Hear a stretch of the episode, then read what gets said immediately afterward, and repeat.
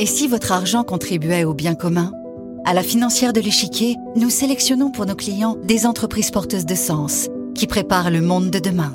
La financière de l'échiquier, investir pour un patrimoine responsable et engagé. La financière de l'échiquier vous présente tout sur votre argent.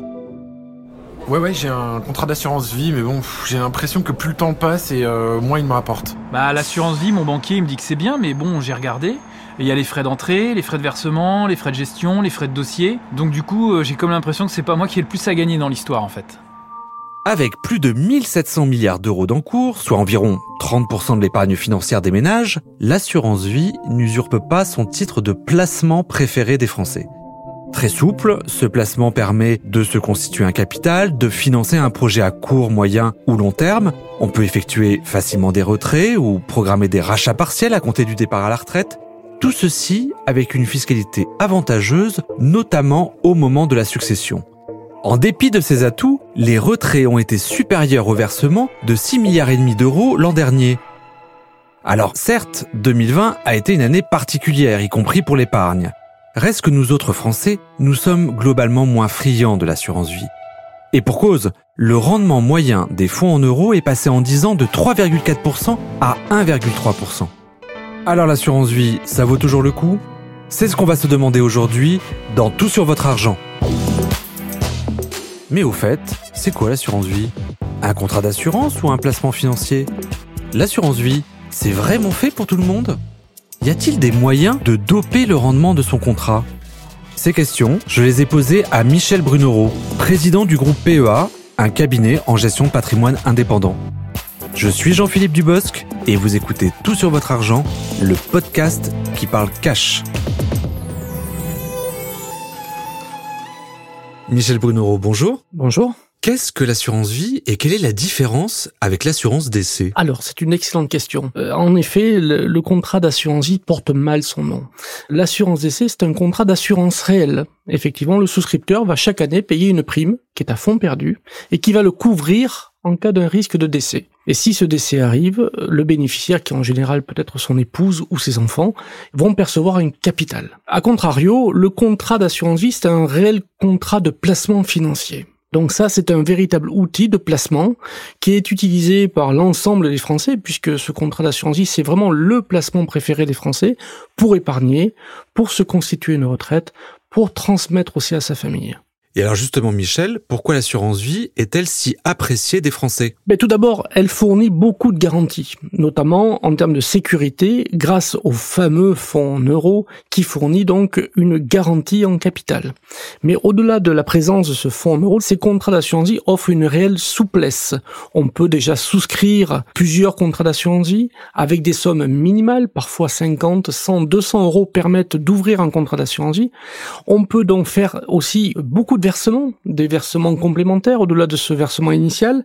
Et donc, ça permet d'avoir aussi une certaine liquidité. Une personne qui épargne, qui ouvre ce contrat d'assurance vie, qui a un besoin au bout de deux ans, au bout de quatre ans temporaire, peut se permettre de retirer des capitaux, puis ensuite d'en remettre. Donc c'est un véritable outil financier. Et le tout avec des avantages fiscaux. Après 8 ans, le capital et surtout les intérêts sont fiscalisés mais très faiblement.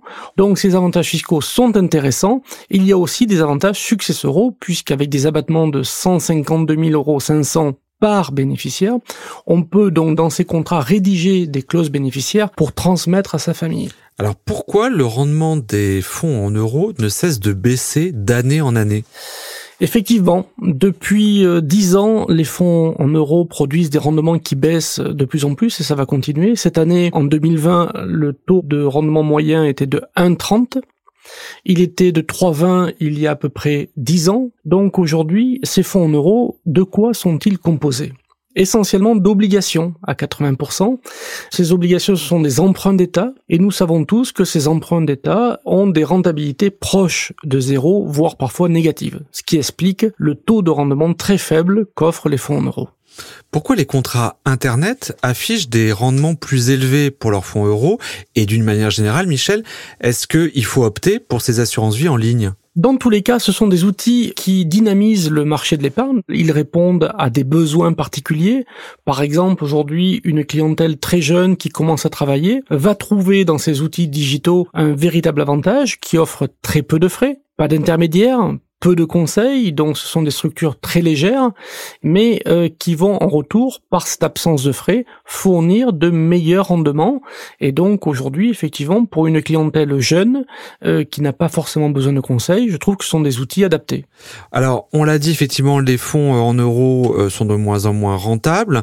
ils sont tombés effectivement à 1,3% en 2020. Comment est-ce qu'on peut faire pour doper la rentabilité de son contrat C'est le sujet central de, et nos préoccupations au quotidien. Aujourd'hui, effectivement, la plupart de nos clients ne détiennent que 10 à 20% sur des fonds en euros. Et c'est là qu'interviennent les nouveaux contrats d'assurance vie qui offrent plus de possibilités que dans le passé. Donc on peut aujourd'hui, sur un contrat d'assurance vie de qualité, investir sur des SCPI, des SCI immobilières, des produits structurés, des trackers. Donc en fait aujourd'hui, il existe pour un épargnant français une quantité de supports d'investissement qui vont produire plus de rendement avec certes plus de risques, et c'est la raison pour laquelle là il faut être accompagné par un professionnel qui va permettre de construire une allocation d'actifs en fonction de deux critères, le profil de risque de chaque investisseur et son horizon d'investissement. D'accord, parfait. Est-il vrai que les assurances vie sont bloquées pendant 8 ans? Alors c'est une idée qui est répandue, mais qui est totalement fausse. En fait, les capitaux que nous investissons, par exemple, là, un client ouvre un contrat d'assurance vie en 1er avril 2021, il pourra récupérer ses fonds à tout moment. Sur le capital, il n'y aura aucun prélèvement. Par contre, effectivement, avant 8 ans, il y aura une légère fiscalité sur la partie d'intérêt, mais rien sur le capital. Par contre, après 8 ans, là, ça devient très intéressant pour les épargnants, d'où la, nécessité d'ouvrir un contrat d'assurance vie le plus tôt possible dans sa vie pour avoir une date d'effet fiscal qui va servir de date de référence pour toute sa vie et donc aujourd'hui, après 8 ans, une personne seule va bénéficier d'un abattement de 4600 euros. Un couple va bénéficier d'un abattement de 9200 euros, mais d'intérêt, sans aucune fiscalité, si ce n'est au-delà de 9200 euros d'intérêt. Il ne serait plus possible d'ouvrir une assurance vie après 70 ans. Un faux ou un tox? En fait, l'un des avantages aussi des contrats d'assurance vie, c'est qu'effectivement, on peut en ouvrir un certain nombre, sans aucune limite de quantité ni d'âge. Donc aujourd'hui, un client qui a 72 ans, euh, qui vient de vendre sa maison, par exemple, va pouvoir tout à fait ouvrir un nouveau contrat d'assurance vie pour bénéficier d'un abattement spécial qui existe après 70 ans, qui est de 30 500 euros. Et donc, effectivement, à tout âge, on peut ouvrir un contrat d'assurance vie. En conclusion, Michel, est-il encore aujourd'hui intéressant de souscrire un contrat d'assurance vie? Ben, je dirais euh, que c'est vraiment le meilleur outil. Donc c'était à ce jour le placement préféré des Français. Je pense que ça va le rester parce que les banquiers, les compagnies d'assurance ont eu l'intelligence de faire évoluer euh, ces contrats avec de nombreuses options, avec plusieurs supports d'investissement. Et donc aujourd'hui, pour un jeune qui commence à travailler de 25 ans ou un retraité qui va vouloir des retraits ou des revenus complémentaires, euh, les contrats d'assurance sont réellement le meilleur outil de placement en France. Merci Michel. Avec plaisir. Vous venez d'écouter Tout sur votre argent, le podcast qui parle cash. Tout sur votre argent est produit par Europe 1 et Tout sur mes finances. Tous les épisodes du podcast peuvent être écoutés ou réécoutés sur europe1.fr, sur toutsurmesfinances.com et sur les meilleures plateformes de streaming et de téléchargement. J'espère que ce podcast vous a plu. N'hésitez pas à vous abonner, à nous mettre 5 étoiles, à parler du podcast sur les réseaux sociaux et à vos proches. Il s'agissait du dernier épisode de cette première série, mais nous reparlerons à nouveau très bientôt de votre argent, sans détour, sans fioriture, en un mot, cash. Faites attention à vous et à très vite. C'était Tout sur votre argent avec la financière de l'échiquier. Et si vous vous posez d'autres questions sur votre argent, si vous souhaitez savoir comment lui donner le pouvoir de changer les choses, écoutez aussi Un pied devant l'autre, la série de podcasts dédiée à la pédagogie autour de l'investissement responsable, disponible sur vos plateformes d'écoute préférées. La financière de l'échiquier, investir pour un patrimoine responsable et engagé.